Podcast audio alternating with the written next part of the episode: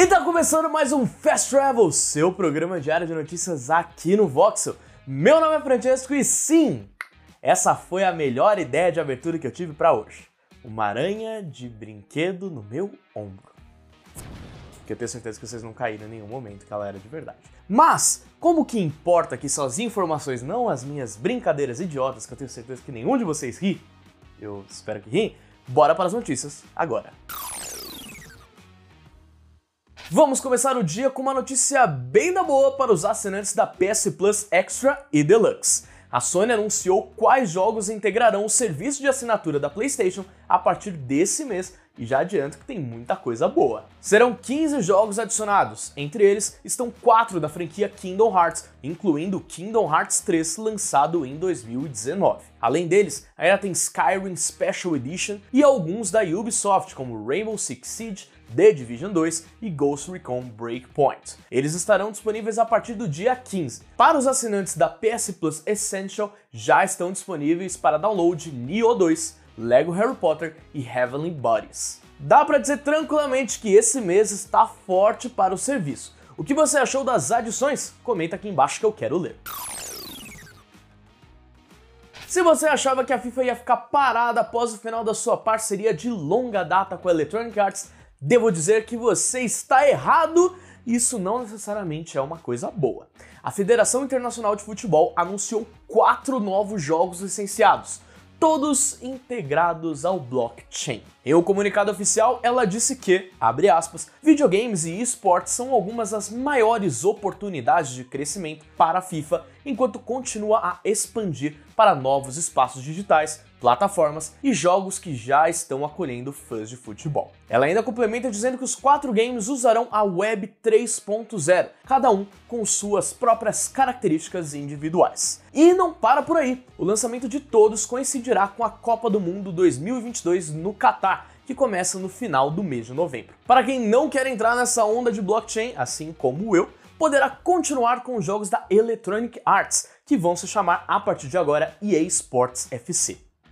É, tá cada vez mais difícil gostar de joguinhos digitais, eu devo admitir. Há diversas novelas rolando na indústria dos videogames. Ontem trouxemos um novo capítulo sobre o vazamento de GTA 6. Hoje vamos falar da compra da Activision pela Microsoft, que passará por uma nova investigação lá na Europa. A Comissão Europeia anunciou em seu site que pretende realizar uma nova e mais profunda investigação e que a decisão foi tomada após verificar na investigação preliminar que a transação poderia, abre aspas, reduzir significativamente a competição nos mercados de distribuição de jogos de consoles e PCs. Uma das principais justificativas é de que a Microsoft poderia prejudicar a concorrência ao transformar os títulos famosos da Activision Blizzard, especialmente os da série Call of Duty, em exclusivos do Xbox, e que existe a chance de que serviços por assinatura de concorrentes também sejam prejudicados, já que é muito provável que a franquia chegue no Xbox Game Pass. Como reportamos anteriormente, Phil Spencer, CEO da Microsoft Gaming, afirmou que a franquia de jogos de tiro ainda chega ao PlayStation por vários anos. Essa nova fase deve durar 90 dias úteis, então a gente lá pro final de março vai estar aqui mais uma vez nesse mesmo canal, nesse mesmo horário, eu acho, falando sobre esse mesmo assunto. Que delícia!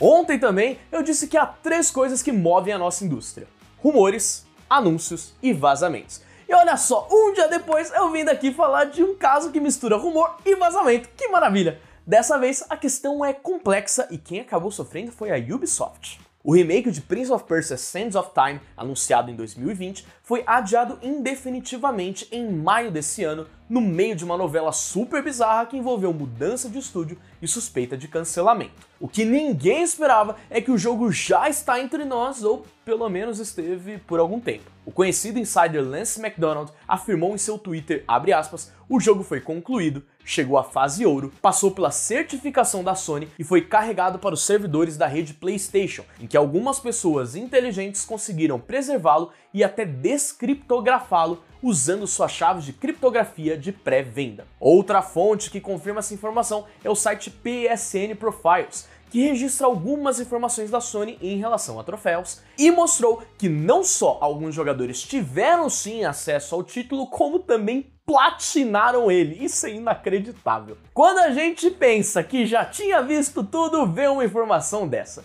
Então vamos para uma polêmicazinha nos comentários. Quem você acha que é o maior culpado? A Ubisoft que mandou os arquivos para a Sony e depois pediu para tirar? A própria Sony que teve uma provável falha de segurança suficiente para que jogadores conseguissem descriptografar e jogar o game?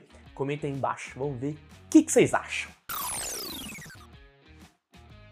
E muito obrigado a todo mundo que acompanhou o Fast Travel de hoje, seja no YouTube ou nas plataformas digitais de áudio através do Sidecast. Se você gostou do vídeo, não se esqueça de deixar o like aqui embaixo, se inscrever no canal e ativar o sininho para não perder nenhum dos vídeos que a gente posta aqui, seja Fast Travels, análises e outros conteúdos bem legais que a gente traz aqui no canal. Meu nome é Francesco e você pode me seguir nas redes sociais que estão aparecendo aqui embaixo, tá? E eu tenho verificado de verdade, não é esse verificado falso. Pelo amor de Deus, Elon Musk, para com esse negócio! Vou indo nessa por agora, fui!